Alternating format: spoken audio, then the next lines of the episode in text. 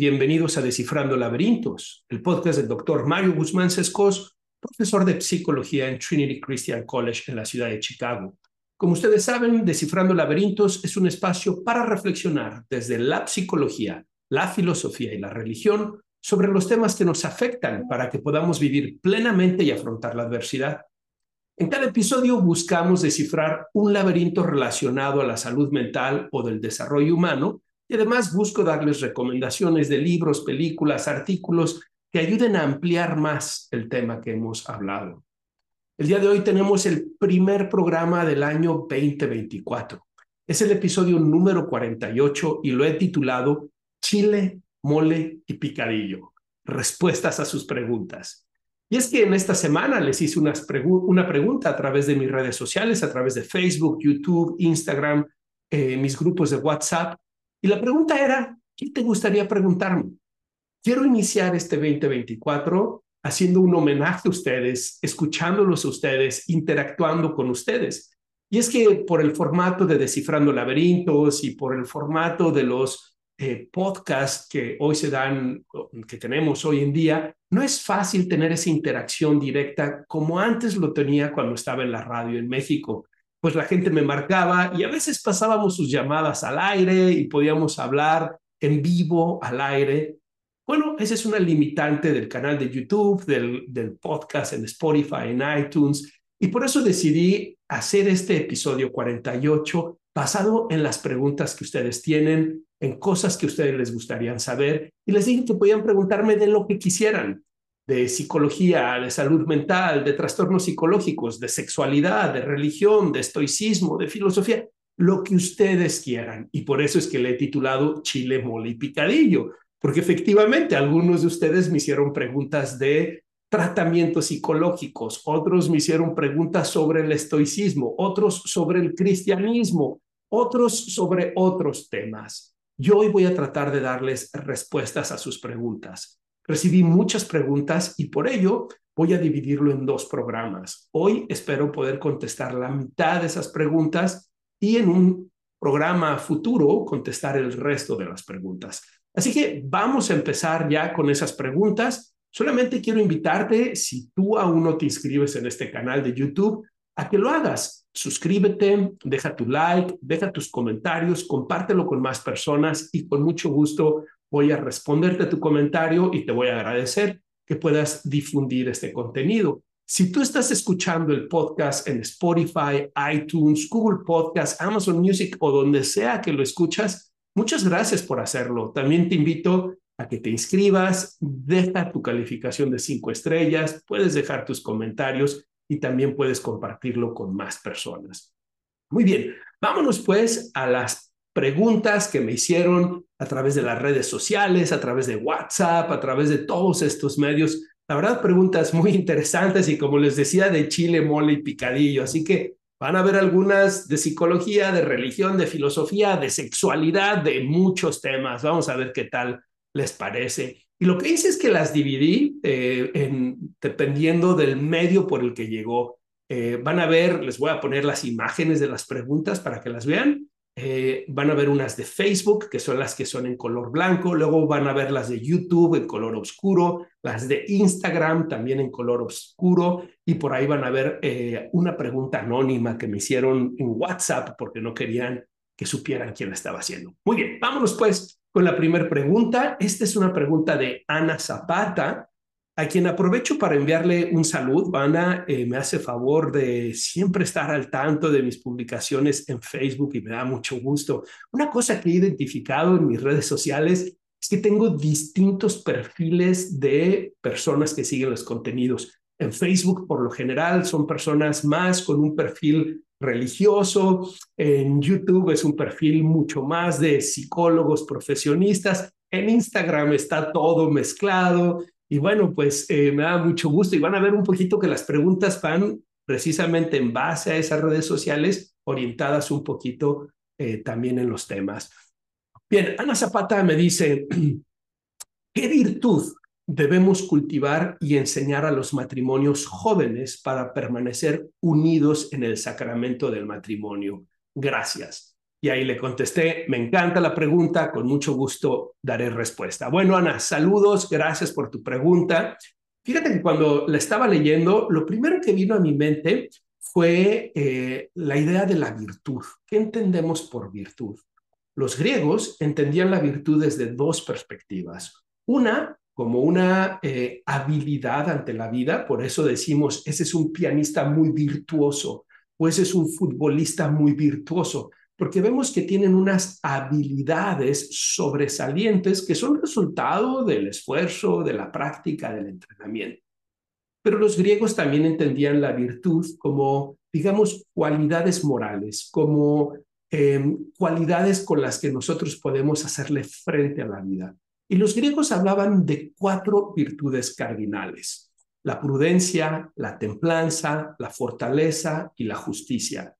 Algunos las han traducido un poco diferente, como eh, la valentía, el autocontrol, la justicia y la sabiduría, pero son las mismas cuatro virtudes cardinales de las cuales hablaba Sócrates, hay registros en los libros de Platón y de los cuales los estoicos las asumen, las trabajan y los estoicos tienen la profunda creencia de que estas cuatro virtudes nos van a llevar a alcanzar algo que ellos llamaban eudaimonia. Y la eudaimonia se puede entender como el bien máximo, el bien compuesto de todos los bienes, aquello que te permite florecer en la vida independientemente de tus circunstancias.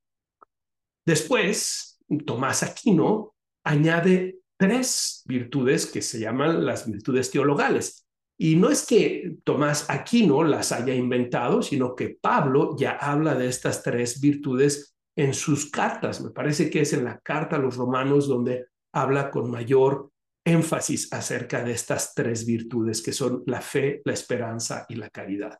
Para los griegos y también para los cristianos y también para los estoicos, la virtud solamente se vive en compañía de las demás virtudes. Es decir, una persona no puede desarrollar una virtud mientras no desarrolle las otras virtudes. Por lo tanto, en tu pregunta, cuando dices, cuál es la virtud, qué, virtud debemos cultivar y enseñar a los matrimonios jóvenes para permanecer unidos.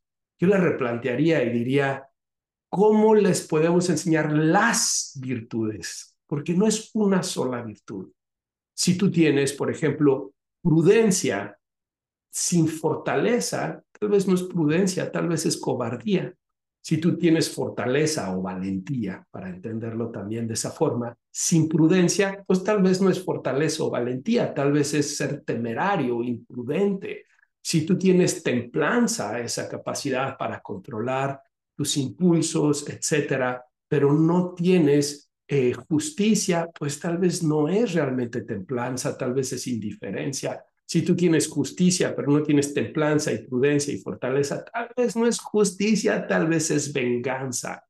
Por eso para los griegos y también para los filósofos cristianos y estoicos, es necesario cultivar todas las virtudes al mismo tiempo. Así que yo te preguntaría, ¿cómo podemos nosotros transmitirles a los jóvenes la importancia de la prudencia, la importancia de la templanza, la importancia de la valentía, la importancia de la justicia, la importancia de la fe, de la esperanza y de la caridad. Y creo que la mejor forma de hacerlo es, uno, hablando de estos temas en casa. Dos, siendo ejemplos de ello en la vida diaria. Y tres, generando situaciones en donde ellos puedan ponerlas en práctica. Por lo tanto, yo te diría, la respuesta es los papás tienen que trabajar y entender qué son las virtudes y cómo las están desarrollando ellos, para que después puedan transmitírselas a los hijos y que los hijos puedan verlas como un elemento natural de su desarrollo, que puedan crecer practicándolas, entendiéndolas y que al mismo tiempo puedan, eh, digamos, eh, llevarlas después a su matrimonio. Pero creo que hay algo especialmente importante dentro de estas virtudes cuando hablamos del matrimonio. Y la primera tiene que ver con la fortaleza, pero la fortaleza en el sentido de la valentía y la valentía de resistir las tentaciones. El matrimonio es un compromiso entre dos personas, es una promesa de fidelidad, de amor, de respeto para toda la vida. Sin embargo, cuando uno se casa, uno sabe, no está libre de tentaciones, no está libre de tentaciones en el Internet con la pornografía, con otras personas en el trabajo, con otras amistades que tal vez pueden alejarnos de esa promesa que hemos hecho de fidelidad hacia el matrimonio. Por eso creo que se requiere de gran valentía para poder decir no. También se requiere, sin duda, de la caridad, que la caridad entendida como amor. Y tendríamos que preguntarnos, Ana, ¿qué es el amor? Porque en nuestra época hay una idea de que el amor es un sentimiento bonito, positivo, algo, una emoción que me genera entusiasmo. Sin duda, el amor tiene esos componentes, pero no lo es todo. El amor puede ser entendido también como sacrificio. Y aquí quiero hacer un énfasis. ¿A qué me refiero con sacrificio? La palabra sacrificio significa hacer las cosas sagradas, es decir, hacer las cosas importantes, valiosas. Y creo que necesitamos preguntarnos cómo me relaciono yo en la relación con mi pareja, cómo me relaciono con mi esposa, con mi esposo. Lo hago desde el sacrificio, hago que esa relación sea sagrada.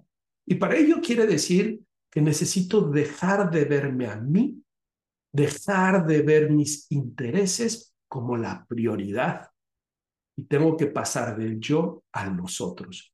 No estoy diciendo dejar de cuidar de ti, no estoy diciendo que tus necesidades no sean importantes, no estoy hablando de subyugación y de autosacrificio, estoy hablando de un ejercicio en contra del egoísmo, pasar del yo a pasar al nosotros que lo más importante no es lo que yo quiero, sino lo más importante es lo que es bueno para la pareja, para los dos, no solamente para uno. Y creo que si, si podemos transmitirle eso a los jóvenes, los jóvenes tendrán más posibilidades de mantenerse unidos y con satisfacción en su relación de pareja.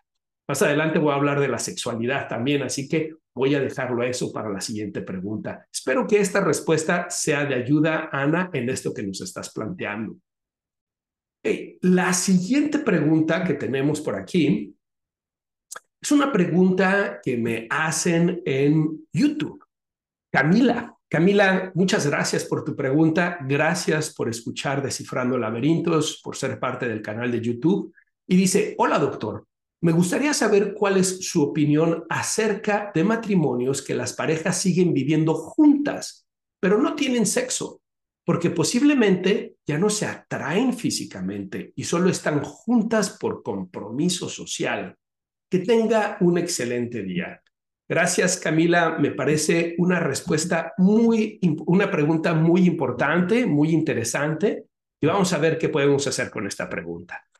Lo primero, Camila, como por ahí ya te había puesto otra persona, Javier, te había puesto ahí en tu pregunta, es normal que hayan variaciones que hayan fluctuaciones en el deseo sexual en el matrimonio. Em, por un lado, eh, hay un tema, cuando somos novios, hay un tema de novedad y hay este, este deseo y esta atracción ante una persona, un cuerpo novedoso que buscamos eh, eh, experimentar, interactuar con ese cuerpo, ¿no? Y en el matrimonio, conforme van pasando los años, ese elemento de novedad pues ya no está del todo presente, ¿no? Por otro lado, es verdad que conforme van pasando los años en el matrimonio, van aumentando también las situaciones estresantes, las responsabilidades y con ello aumenta el estrés. A veces es por la llegada de los hijos, a veces es por situaciones laborales, a veces es por situaciones de salud, a veces es por situaciones económicas, a veces es por el estilo de vida que tenemos, pero el estrés aumenta en el matrimonio también. Y tenemos evidencia de que el estrés, de alguna manera, em, no impide completamente, pero sí interfiere en la respuesta sexual y especialmente interfiere en el deseo. Eh, la respuesta sexual tiene distintas etapas.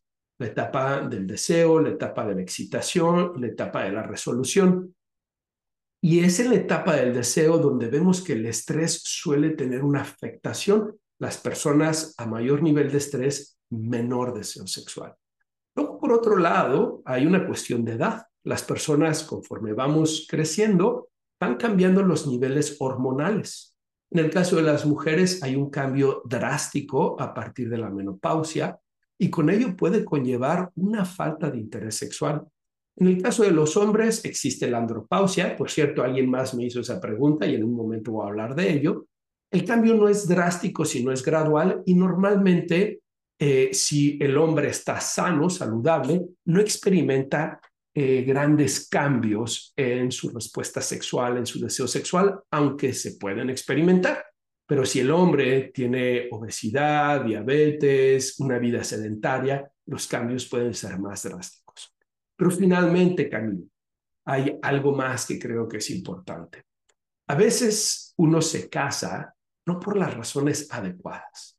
A veces uno se casa precipitadamente, a veces uno se casa por intereses económicos, a veces por presión social, a veces por la presión de la edad y decir, se me está yendo el tren y si no agarro a este o a esta, me quedé sin tren.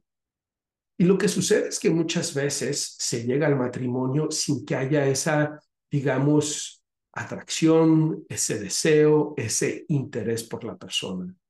Y al pasar de los años, eso puede agravarse.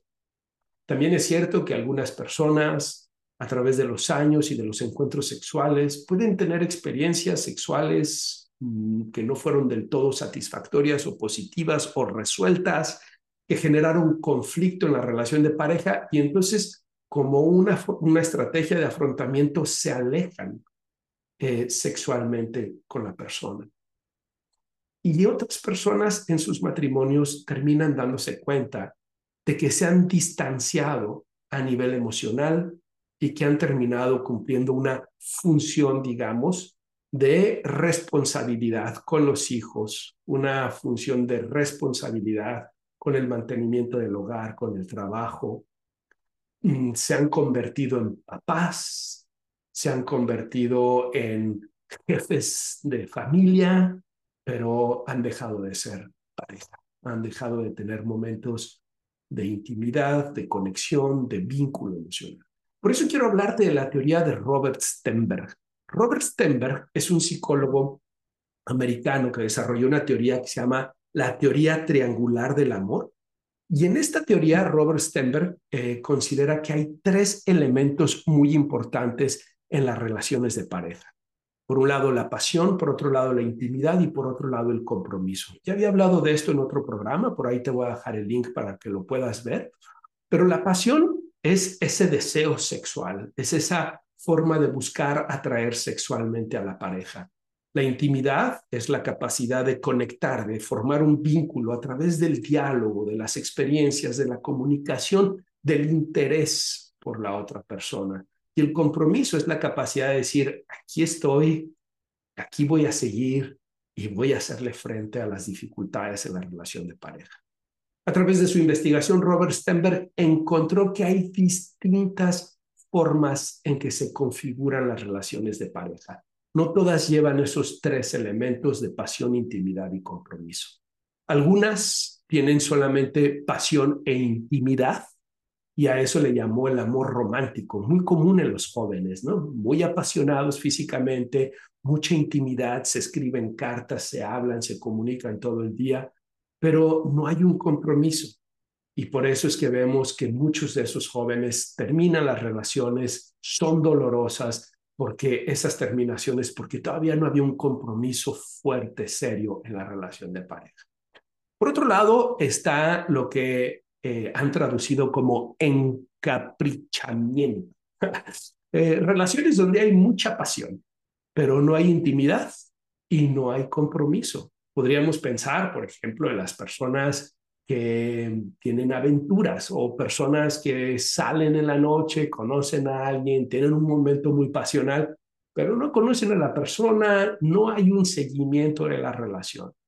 Por otro lado, él hablaba del amor fatuo y esta es relaciones donde hay pasión, hay compromiso, pero no hay intimidad. Entonces, pueden estar juntos, pueden estar juntos mucho tiempo, existe deseo sexual, existe formas de buscar la atracción sexual, pero no hay esa conexión emocional. Por otro lado, el amor vacío son las relaciones que están basadas solamente en el compromiso. Pues eres mi cruz, ¿verdad? Ya me casé contigo, pues ya ni me gustas, ni quiero platicar contigo, pero no me voy a ninguna parte porque yo dije que era para siempre. Por otro lado, están las de cariño, que son relaciones solamente basadas en intimidad, pero no hay pasión ni compromiso. Están también las relaciones que él les llamó amor sociable. Hay intimidad, hay compromiso, pero no hay pasión. Son muy buenos amigos, son muy buenos roomies, son muy buenos compañeros, pero no hay deseo, atracción, caricias, encuentros sexuales. Y finalmente, él hablaba del amor consumado. Y el amor consumado es donde vemos la pasión, la intimidad y el compromiso. Y claro, en sus investigaciones él encontró que aquellas parejas que tienen una relación de amor consumado son las que tienen más probabilidad de perdurar a través del tiempo con altos niveles de satisfacción. Las otras o bien no perduran o bien perduran pero sin satisfacción. Por lo tanto, creo que es importante que las parejas se puedan cuestionar cómo estoy en esas tres áreas, pasión, intimidad y compromiso. Y para el caso de los hombres en particular, creo que es importante que recordemos que para que las mujeres tengan acceso a la pasión, requieren de la intimidad. Los hombres en muchas ocasiones vemos la pasión como acceso a la intimidad. Nos sentimos conectados y vinculados emocionalmente a nuestra esposa a través del encuentro sexual, a través de la vida pasional, pero las mujeres en muchas ocasiones es al revés. Requieren de ser escuchadas, de la convivencia, del acompañamiento, de las actividades distintas para poder eh, tener, digamos, mayor disposición hacia la parte pasional. Por eso una de las recomendaciones que les hago a las parejas que consulto es que necesitan tener una cita semanal. Eso es no negociable. Cuando éramos novios nos veíamos muchas veces, salíamos mucho, buscábamos estar con la pareja todo el tiempo. Y es justamente por eso que la pareja quiso estar con nosotros. Pero luego, nuevamente, en el matrimonio, con el estrés y las responsabilidades, vamos dejando eso a un lado.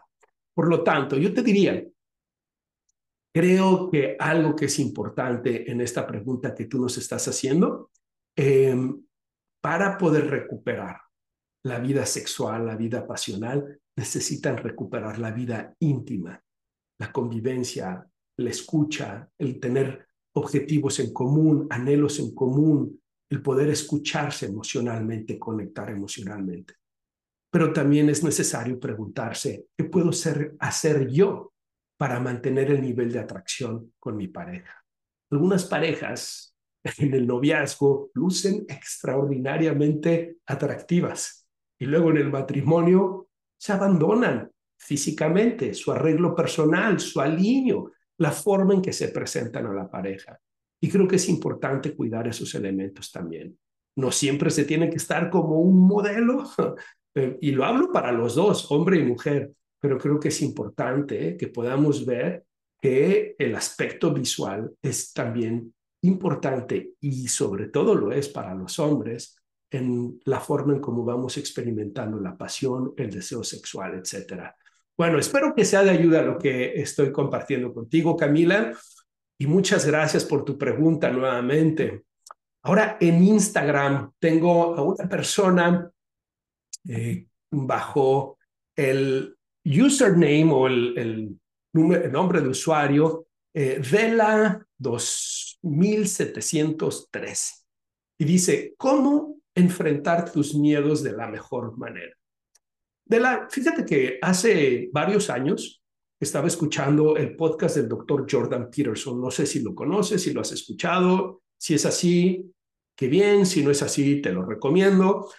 Al principio su podcast estaba mucho más orientado a temas de salud mental y psicología. Con el tiempo se ha ido desviando más hacia temas políticos y como de esas cuestiones culturales que estamos viendo ahora. Sigue siendo muy interesante, pero en sus primeros podcasts él es psicólogo clínico, profesor de psicología, se enfocaba mucho a los elementos de salud mental y psicología clínica.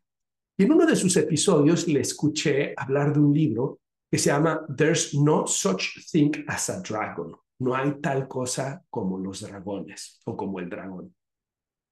Y lo escuché y me pareció fascinante.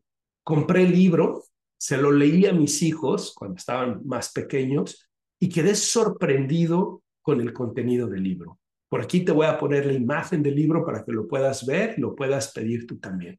Es una historia fabulosa, te la voy a resumir eh, de manera muy breve. Hay un pequeño niño, Johnny, Johnny Pix, Pixby, algo así se llama, no recuerdo cómo es su apellido, que se despierta un día y ve un pequeño dragoncito en su cama, en su cuarto, y va y le dice a su mamá, mamá, hay un dragón en mi cama. La mamá le dice, ¿qué estás diciendo? No hay tal cosa como los dragones, eso es una mentira. Entonces Johnny regresa a su habitación y voltea a ver al dragón y le dice, mm, no hay tal cosa como los dragones, decide ignorarlo. Se mete a la regadera para alistarse, ir a la escuela y a la hora que sale, el dragón ya no está pequeñito, el dragón ya creció del tamaño de un perro. Y dice Johnny, qué raro, no hay tal cosa como dragones, pero este ya está creciendo mucho. Se va a desayunar y a la hora que llega a la cocina, el dragón vuelve a crecer de tamaño. Y el niño le dice a la mamá, mamá, el dragón. Y la mamá lo regaña, no hay tal cosa como los dragones, deja de decir tonterías. Johnny se queda callado y el dragón se va comiendo todos los hot cakes que la mamá va preparando, uno tras otro, tras otro, tras otro. Pero como Johnny y su mamá le dijo que no había tal cosa como los dragones, pues no dijo nada, dijo al cabo que ni quería desayunar. Cuando termina el tiempo del desayuno y Johnny se va a preparar para irse a la escuela, el dragón ha crecido tanto que ahora ocupa toda la sala de la casa. La mamá sigue insistiendo que no existen los dragones y Johnny trata de irse a la escuela y ya no puede. El dragón ocupa toda la casa. La cabeza le sale por el frente, por la puerta principal, la cola le sale por la puerta trasera y la casa ahora parece como la concha de un gusano en el dragón. Johnny está sorprendido, pero la mamá sigue negando la existencia del dragón y la mamá hace la limpieza de la casa haciendo maromas y maravillas para pasar por encima y por el lado del dragón y poder limpiarlo. El dragón se está tomando una siesta y de pronto pasa un camión de pan dulce y el olor del pan dulce lo despierta y hace que salga corriendo detrás del camión para comerse el pan. Junto con él va la casa y junto con él va la mamá y el niño dentro de la casa. El papá llega del trabajo y no encuentra la casa, solo encuentra un enorme hoyo. Afortunadamente alguien le dice, tu casa salió junto con el dragón. El dragón la llevaba como si fuera un caracol, un caparazón, y ahí van tu esposa y tu hijo. El papá va a buscarlos y finalmente los encuentra. Y cuando llega, voltea el papá y les dice, ¿qué pasó? ¿Qué es esto que está sucediendo? Y Johnny voltea y le dice, papá, papá, es el dragón. Y la mamá lo regaña y le dice, deja de decir tonterías, ya te dije que no hay tal cosa como los dragones. El papá se queda sorprendido y dice, eh, ¿y este dragón aquí qué? La casa se ha movido 10 cuadras del lugar, aquí hay un dragón que ocupa toda la casa, ustedes están en la planta alta, no pueden salir de ahí. Creo que sí hay un dragón. Y en ese momento que el papá reconoce el dragón, el niño empieza a acariciar al dragón. Y algo extraordinario sucede. El dragón empieza a reducir poco a poco, poco a poco, poco a poco de tamaño, hasta que vuelve a ser del tamaño de un pequeño gatito. Y a la hora que el dragón está de ese pequeño tamaño, la mamá dice, este tipo de dragones sí me gustan, con este tipo de dragones sí puedo convivir. Y Johnny le dice, ya ves mamá, sí existen los dragones. ¿Por qué te estoy diciendo esto, verdad? Esta historia es una historia que está basada en una idea milenaria. Eh, tú sabes que hay muchos cuentos de hada que incluyen los dragones. En Europa existe el patrono de Europa que es San Jorge que justamente va y pelea con un dragón y que cuando mata al dragón, detrás del dragón hay un tesoro y hay una virgen, ¿no? ¿Y qué nos están diciendo estas historias de los dragones? Lo que nos está diciendo es, si tú enfrentas tus monstruos en la vida, tú vas a obtener la recompensa. En el caso de San Jorge, el dinero y la Virgen. En el caso de Johnny, su papá y su mamá, la tranquilidad familiar. La mejor manera de afrontar los miedos es afrontando los miedos, es no evadiéndolos, es no posponiéndolos. Necesitas identificar cuáles son tus dragones. Puedes hacer una lista de esos dragones y puedes ponerle en orden jerárquico. El miedo mayor, del miedo mayor al miedo menor. Y puedes empezar con el miedo menor y buscar formas de irte aproximando a ese miedo. Una vez que vayas palomeando los miedos de abajo hacia arriba, vas a ver que vas a ir ganando en fortaleza, en seguridad y te vas a ir sintiendo más y más competente para afrontar tus otros miedos. Necesitas ser cuidadosa con tus pensamientos catastróficos. El miedo, en gran medida, no es resultado de lo que sucede, sino de lo que nos decimos que va a suceder. Y por lo tanto, esos pensamientos catastróficos terminan activando el miedo, la ansiedad y la respuesta de evitación, como la mamá. No existe el dragón, no existe el dragón. Deja de negar tus miedos, deja de ocultar tus miedos, deja de evadir tus miedos y afronta. Si tus miedos son muy difíciles, del tamaño de una fobia, busca un psicólogo cognitivo-conductual, pues ha mostrado la terapia cognitivo-conductual a través de la exposición ser altamente efectiva para manejar las fobias. Muy bien, Dela, espero que esta historia del dragón te sirva. Te invito a que compres el libro, es fantástico. Vámonos con Dulcinea Alvarado. Ella me escribe desde Facebook y me dice, buen día, doctor. Quisiera saber cómo fortalecer mi fe. Me siento perdida. Acostumbro ir a misa, pero necesito algo más. Dulcinea, muchas gracias por esta pregunta. No eres la única que se siente perdida. Estamos viviendo en momentos muy complejos, especialmente en el ámbito religioso. Venimos de una época racionalista en donde hubo una posición, digamos, desde el ateísmo militante de atacar la religión de manera constante, diciendo que era un absurdo, que era una creencia irracional, que era de gente ignorante, de tontos, creer en Dios, creer en la religión. Afortunadamente pareciera que eso ya lo hemos superado. Grandes científicos como el doctor John Lennox, por ejemplo, o como Francis, estoy olvidando ahora su apellido, Francis Collins, o como muchos otros, han mostrado eh, desde argumentos científicos, lógicos, racionales, que en realidad hace más sentido creer en la existencia de un creador que en la no existencia de un creador.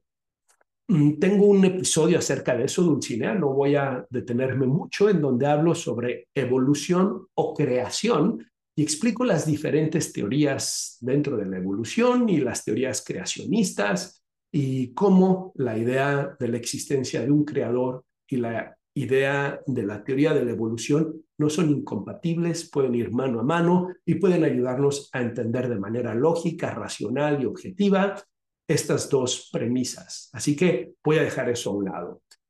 Pero una vez que pareciera que como que hemos superado ese debate, se ha entrado a otro debate. Y ese otro debate es el de la posmodernidad en donde la posmodernidad no nos dice que qué tontos por creer en la religión, pues la posmodernidad eh, mm, de principio tampoco cree en la ciencia, entonces tampoco cree en la razón pura. Entonces la posmodernidad no nos está diciendo que tontos que creen en la religión, sino que la posmodernidad de una manera más sutil nos dice, todo es relativo, todo es igualmente válido. Creer o no creer da lo mismo. Y no solamente eso, sino que además la posmodernidad viene a poner, digamos, una crítica hacia los elementos morales de la religión y entonces a decir, pero si tu religión te limita y te impide hacer estas cosas, entonces está mal, no deben de haber impedimentos y el que tú lo veas de esa manera te hace un fóbico cualquiera, ¿no? Un fóbico todo. Entonces, ahora la crítica desde la posmodernidad no es si es o no es lógico, coherente, racional y objetivo creer en Dios, sino en que la religión eh, se convierte como en un elemento de opresión y que hay que acabar con ella, que todo es relativo, que no hay verdades morales, etcétera, ¿no? Y eso ha estado permeando incluso en las instituciones religiosas. Y lo vemos tanto en el judaísmo como en el cristianismo, en todas sus vertientes. El Islam se ha protegido más de eso por las características propias del Islam, que es una religión eh, que tiene menos, digamos, interacción y comunicación con la cultura, sino que busca imponer la cultura islámica.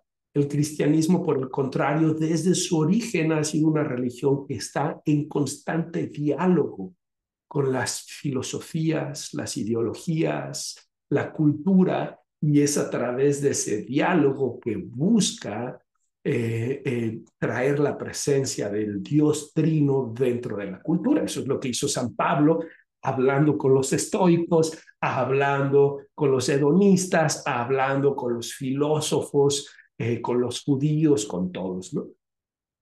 Pero esta posmodernidad se ha metido dentro de las iglesias también. Y ahora lo que vemos es que incluso los líderes religiosos relativizan el mensaje religioso. Y eso está causando mucha confusión.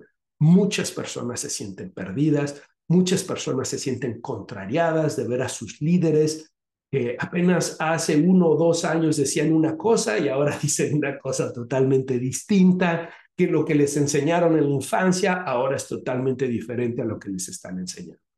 Te voy a decir lo que he encontrado yo para poder fortalecer eh, mi fe, mi creencia en el Creador, en Dios, y al mismo tiempo poder mantener mi función laboral como científico, académico, profesor, como papá, etc. Y eso es que he ido a profundizar más y más en las escrituras.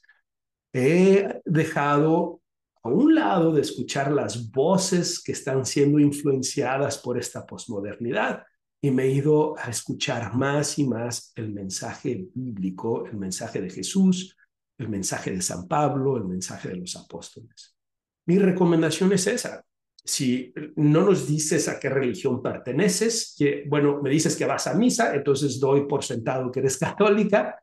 Mi recomendación sería, uno, si tienes una Biblia, ponte a leerla. Si no la tienes, ve y cómprala. Muchos católicos son eh, desconocedores de la Biblia, eh, conocen mucho a los santos, conocen mucho lo que dice el Papa, lo que dicen los sacerdotes, pero conocen muy poco lo que dice Jesús, muy poco lo que dijo San Pablo, eh, San Pedro, Juan, etc. Y yo te sugeriría que vayas y te compres una buena Biblia, ponte a leerla, no le tengas miedo, las dudas que tengas, consúltalas. También te invito a que te mantengas cerca de los sacramentos y busca a un sacerdote que te ayude en ese proceso de espiritualidad. Finalmente, eh, Dulcelina, te había dicho Dulcinea, discúlpame, Dulcelina. Em, finalmente te recomendaría una oración que para mí ha sido muy importante y se llama la oración de Jesús. Es una oración contemplativa.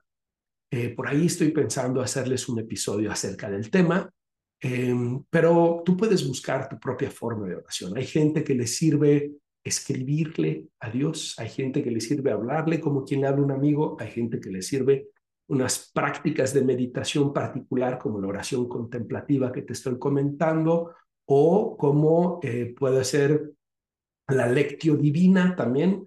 El Papa Benedicto XVI hablaba mucho de esto o el otro tipo de oraciones como puede ser el rosario, etcétera, ¿no? Cualquier práctica espiritual que sea importante para ti. Muy bien, entonces, en concreto, no estás sola, la gran mayoría de las personas están pasando por una crisis de creencias, eh, resultado de la posmodernidad, incluyendo los líderes religiosos.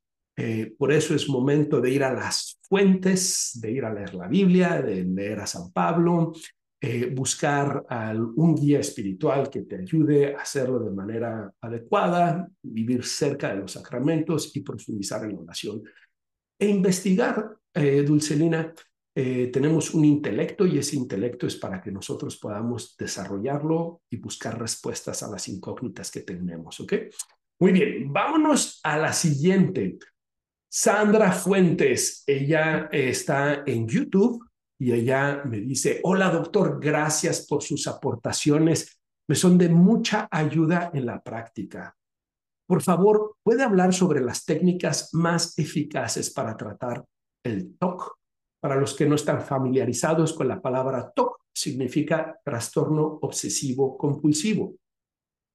Trastorno obsesivo compulsivo tiene eh, dos características particulares. Por un lado, obsesiones, que se definen como ideas, pensamientos o imágenes intrusivas recurrentes que activan la ansiedad y compulsiones que se definen como conductas tanto encubiertas como descubiertas o externas, es decir, pensamientos o conductas ritualizadas que tienen la intención de disminuir la ansiedad generada por las obsesiones el trastorno obsesivo compulsivo tiene un problema y es que mientras más ejercemos las compulsiones, más se fortalecen las obsesiones, porque la compulsión termina reforzando la obsesión. Es decir, aquella conducta cubierta o, descubierta, mm, pensamientos, mm, oraciones o conductas ritualizadas que buscan disminuir la ansiedad de las obsesiones, terminan haciendo eso, terminan logrando que en el momento disminuya la ansiedad y por lo tanto el sujeto aprende. Si yo hago estas conductas ritualizadas, mi ansiedad disminuye. Por lo tanto, la próxima vez que tenga una obsesión, voy a volver a hacer estas conductas. El problema es que el beneficio que obtienen de esas conductas ritualizadas es real, pero es breve también y mientras más las realizan, más breve es el beneficio.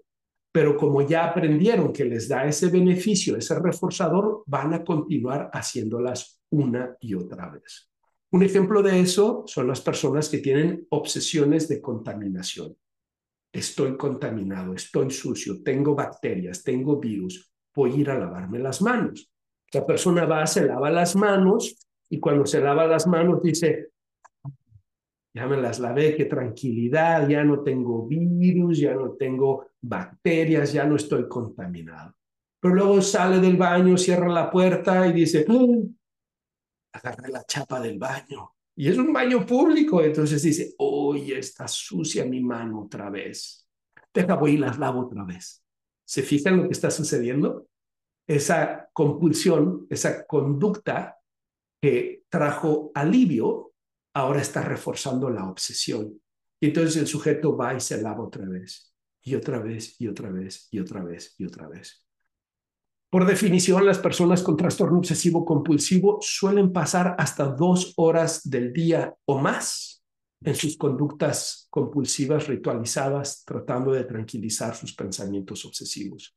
Se convierte en una prisión mental yo he trabajado con muchas personas con trastorno obsesivo compulsivo y es uno de los trastornos más difíciles de superar, pues los pensamientos, las imágenes recurrentes e invasivas se van fortaleciendo con aquello que ellos creen que les va a ayudar. Recuerdo un paciente que duraba ocho horas en la regadera, ocho horas diarias en la regadera. No tenía vida, o aquella persona con la que trabajé que duraba dos horas en la salida del freeway, salía y entraba, salía y entraba del freeway, porque estaba seguro de que había atropellado a una persona.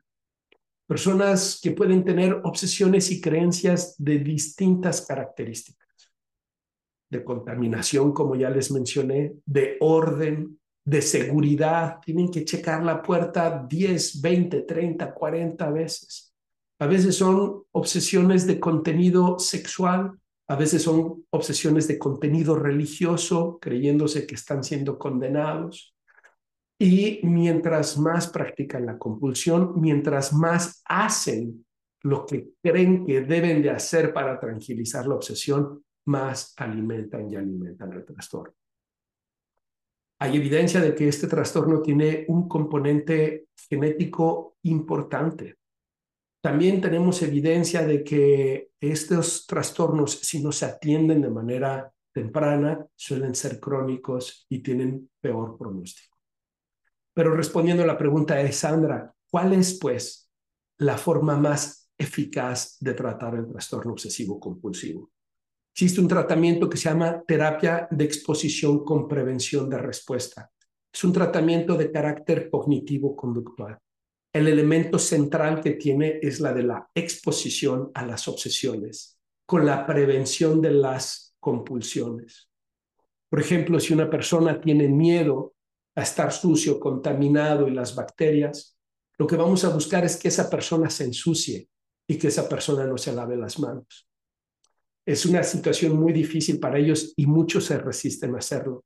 Pero quienes están dispuestos a hacerlo y quienes están dispuestos a experimentar ese sufrimiento que van a experimentar, van a, ver como resultado un fenómeno que llamamos habituación. La ansiedad suele dispararse y llegar a los momentos, digamos, a la intensidad más alta a partir de 10 minutos de activado los síntomas de ansiedad. Estoy hablando de la exposición. Después de esos 10 minutos empieza a activarse este mecanismo que llamamos habituación. La persona empieza a percibir que el peligro que ellos consideraban ya no está siendo tan intenso, tan real como ellos lo veían. Es decir, siguen vivos, no se han muerto, la vida sigue. Entonces este mecanismo de habituación empieza poco a poco a disminuir la ansiedad mientras más pospongan, mientras más detengan la compulsión, la respuesta, el lavarse las manos, el checar la puerta, el hacer el, rosario que les tranquilizaba los pensamientos eh, sexuales o los pensamientos de contenido eh, em, eh, religioso negativo, ¿no? Mientras más contengan la compulsión, más va a luchar la obsesión, pero también más se va a debilitar la obsesión y más va a entrar el mecanismo de habituación y más van a empezar a experimentar la superación de la experiencia de ansiedad.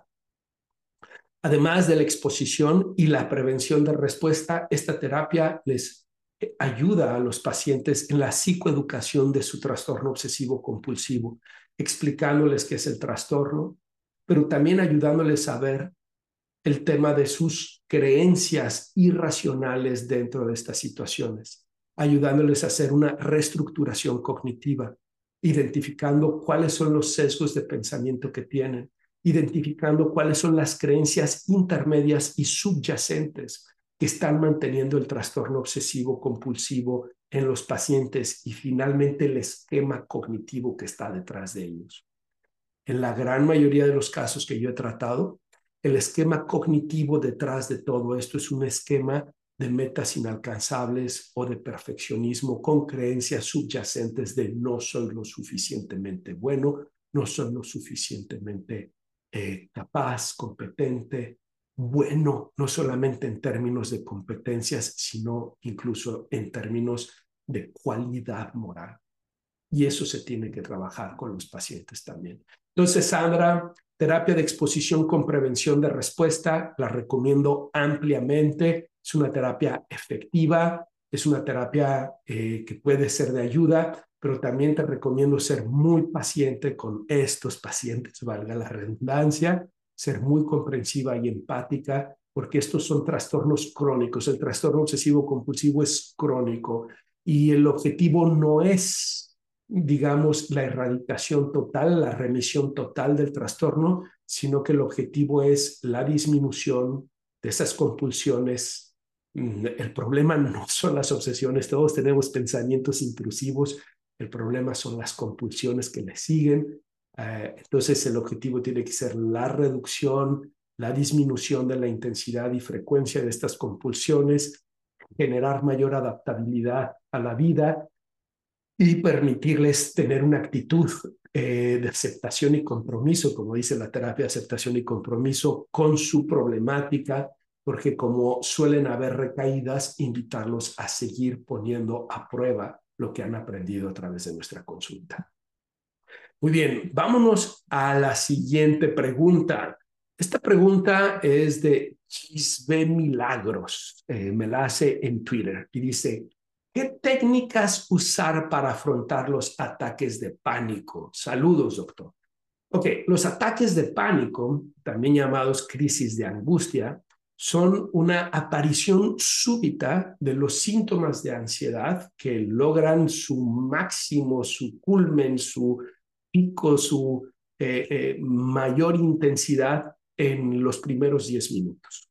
Palpitaciones, sudoración, falta de aliento, vértigo, parestesias, desrealización, despersonalización, entumecimiento, Muchos de estos síntomas se presentan ideas de perder el control y de muerte.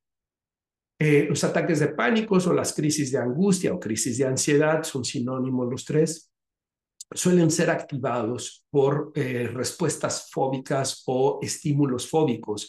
A veces se experimentan ante la presencia de un estímulo fóbico, como puede ser un perro, un avión, un elevador, o como puede ser resultado de una experiencia de ansiedad social estar hablando frente al público, estar en una situación social incómoda, pero a veces se pueden presentar sin estos estímulos fóbicos. Ese es el caso del trastorno de angustia con y sin agorafobia. La persona puede experimentar estos ataques de pánicos, a veces pareciera sin un estímulo específico, sin un activador específico.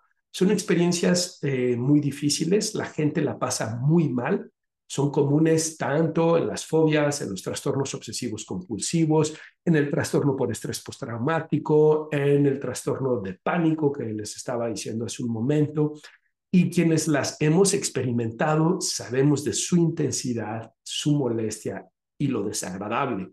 Muchos terminan en el hospital, en urgencias, porque lo que piensan que tienen es un infarto.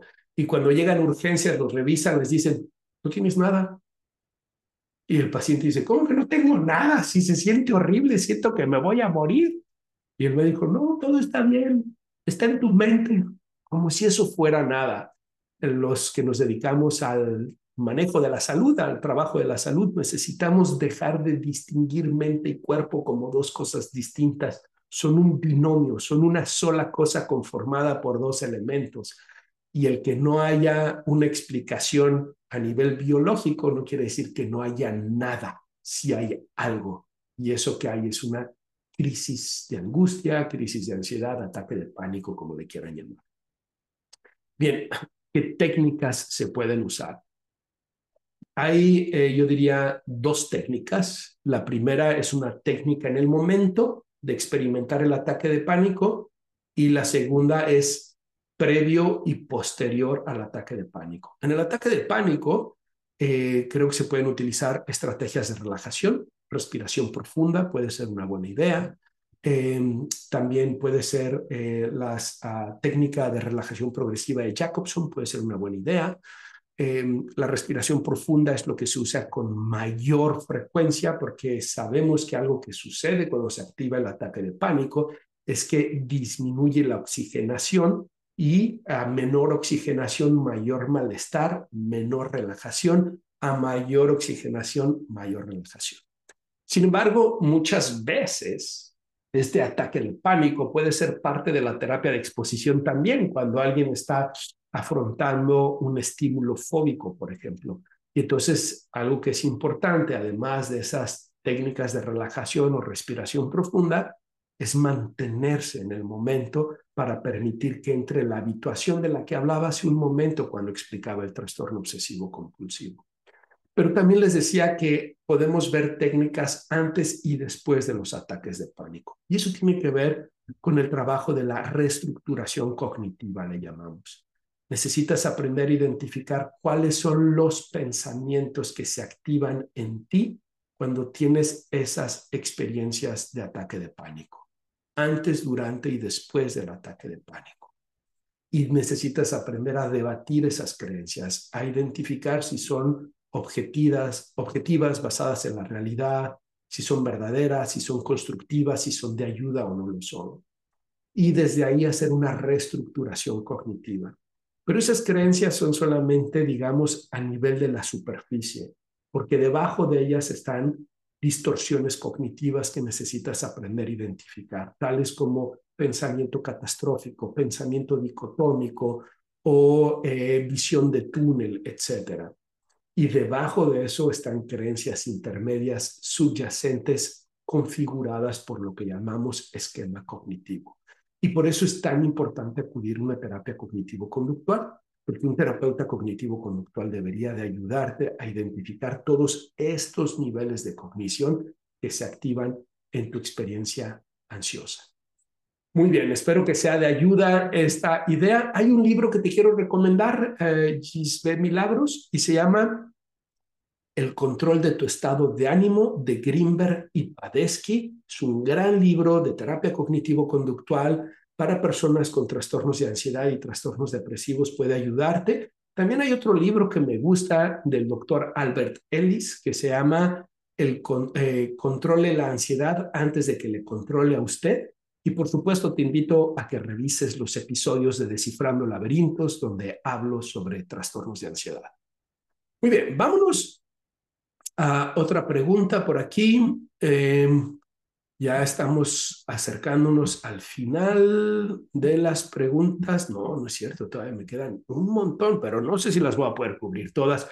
Voy a hablar de esta pregunta y tal vez aquí lo vamos a dejar porque se está alargando ya mucho este episodio y no quiero alargarme más de una hora.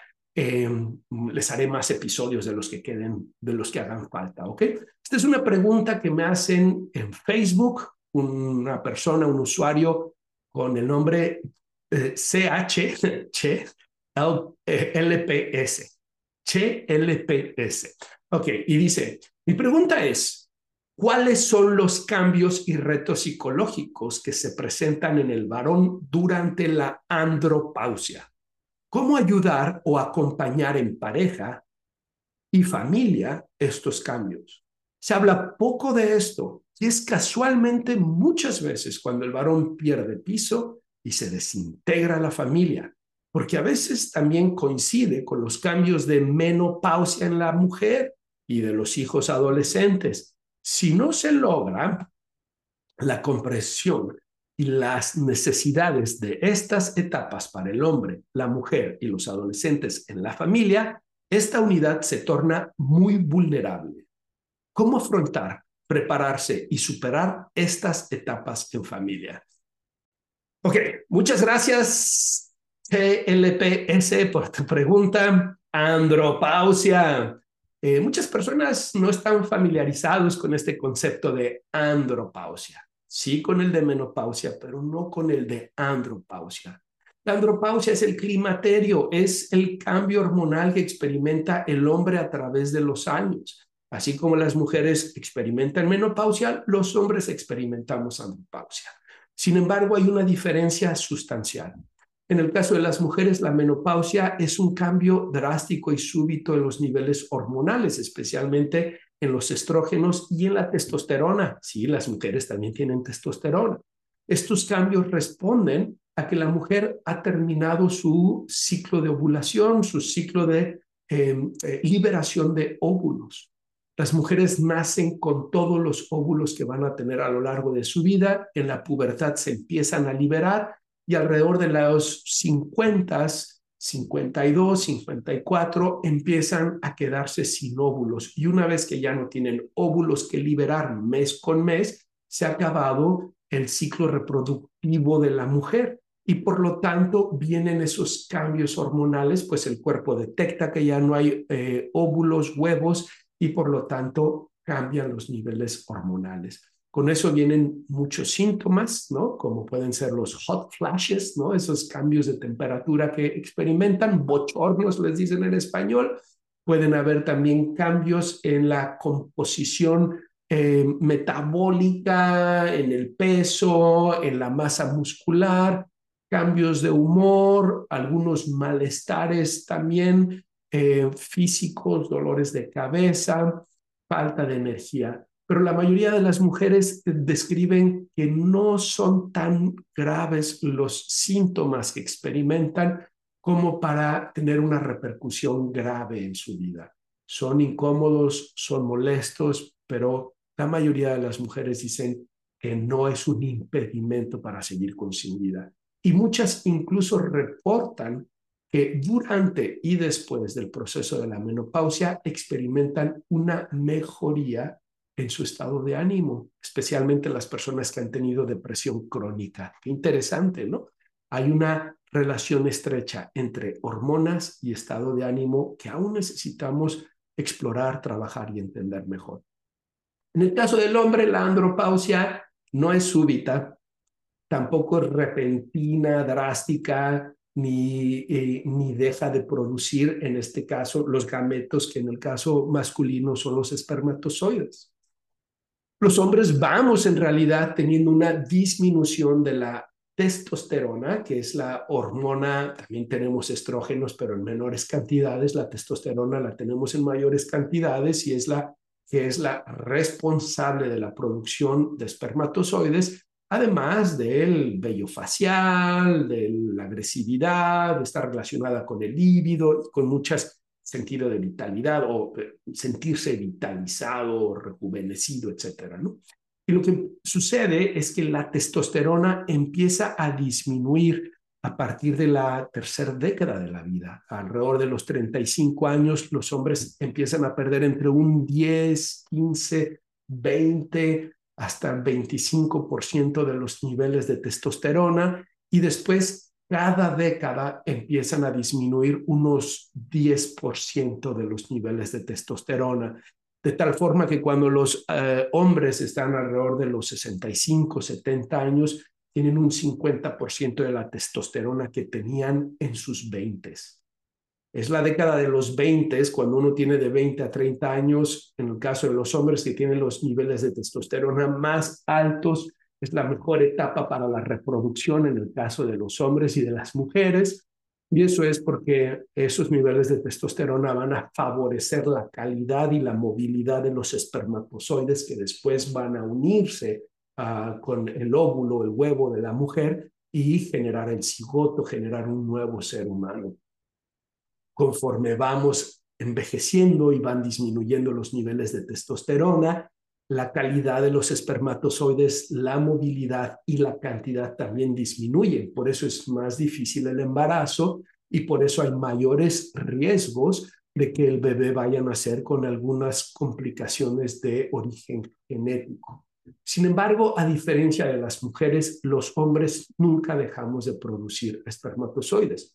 Las mujeres no producen eh, óvulos, nacen con sus óvulos y después los liberan los hombres empezamos a producir los espermatozoides en la adolescencia, aunque incluso en el vientre hay unos, mm, digamos, protoespermatozoides que generamos, pero es en la pubertad donde se empieza la generación de espermatozoides y después, conforme bajan los niveles de testosterona, van a bajar los niveles, la cantidad de espermatozoides por eyaculación, que para quienes no lo saben, eh, se calcula que hay unos 350 millones de espermatozoides en una sola eyaculación en la década de los 20, claro.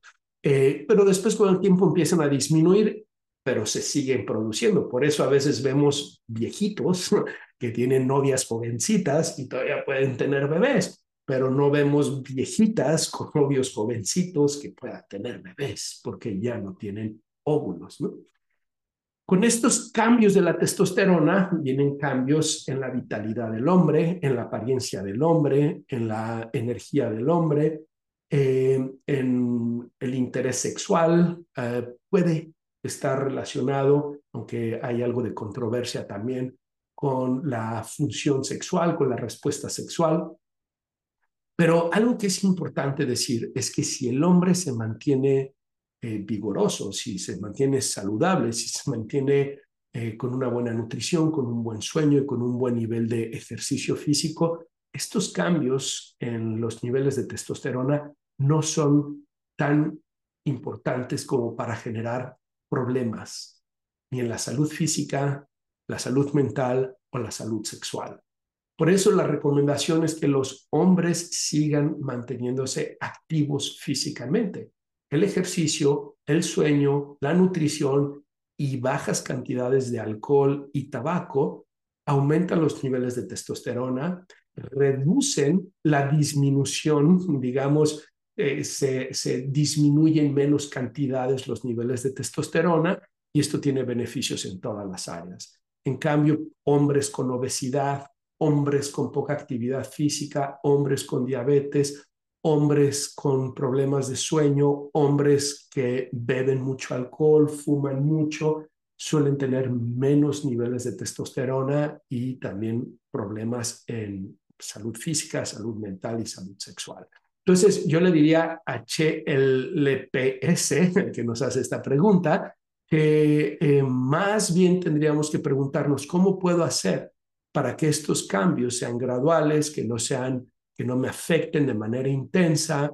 Y la mejor respuesta es mantener un estilo de vida saludable, activo, con las características que he dicho. ¿Se tiene que hablar con la familia? Sí, creo que especialmente con la esposa, se tiene que hablar para que lo entienda, pero en términos generales, CHLPS eh, la andropausia no tiene un impacto, una afectación mm, significativa tan importante como en el caso de las mujeres, en algunas eh, con la menopausia, especialmente si el hombre tiene un estado de salud óptimo. Por eso la importancia de mantener el ejercicio, el sueño, ocho horas diarias, bajas cantidades de alcohol, de tabaco y una buena nutrición. Muy bien, Creo que aquí lo vamos a dejar eh, este episodio. Ha sido muy grato para mí poder eh, darles respuestas a todas estas preguntas que me han hecho. Quiero darles las gracias a todos los que participaron en las redes sociales. Me quedo con muchas preguntas más y les voy a dar respuesta en otro programa. Espero que sea de agrado eh, para todos ustedes y nuevamente invitarte si aún no te suscribes a mi canal de YouTube, hazlo, deja tu like, deja tu comentario, compártelo con más personas. Si me estás escuchando en Spotify, Apple Podcasts, Google Podcasts, Amazon Music, muchas gracias. Suscríbete también, deja tus cinco estrellas. Los invito a adquirir mis libros, La transformación del adolescente, Lucas 24. Los van a encontrar en Amazon, bestseller los dos. Creo que a la gente les han gustado mucho. Y bueno, espero verlos aquí en el próximo episodio de Descifrando Laberintos. Les mando un fuerte abrazo, que pasen un extraordinario 2024 y aprovecho para decirles que el nombre ganador de mi compañero es Elisbeth. ¿Se acuerdan que hice esa pregunta, esa encuesta que les pedí esa opinión en las redes sociales? Y por ahí me sugirieron el nombre de Elisbeth en honor a Albert Ellis y Aaron Beck. Y entonces aquí el perrito que me acompaña es Elisbeck. Y así Elisbeck y yo nos despedimos deseándoles que la pasen muy bien. Fuerte abrazo a todos y hasta siempre.